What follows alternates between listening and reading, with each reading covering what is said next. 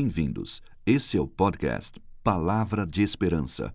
Texto: José Roberto Cristofani. Locução: Tati Neves.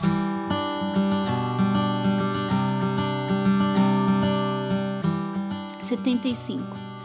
Firmes na esperança. Hebreus 6, 18. É impossível que Deus minta, por isso temos forte alento a fim de lançar mão da esperança proposta.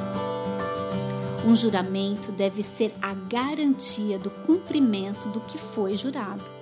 Por exemplo, quando um médico faz o juramento de Hipócrates, ele está comprometendo a sua palavra e a sua vida no cuidado aos seus pacientes.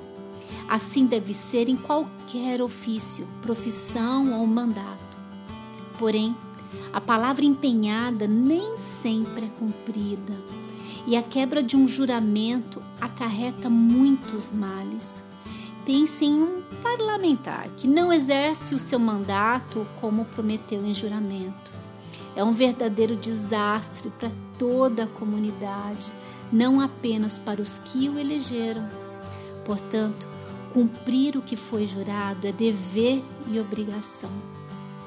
Se é assim no âmbito das coisas visíveis, imagine você como seria na esfera espiritual.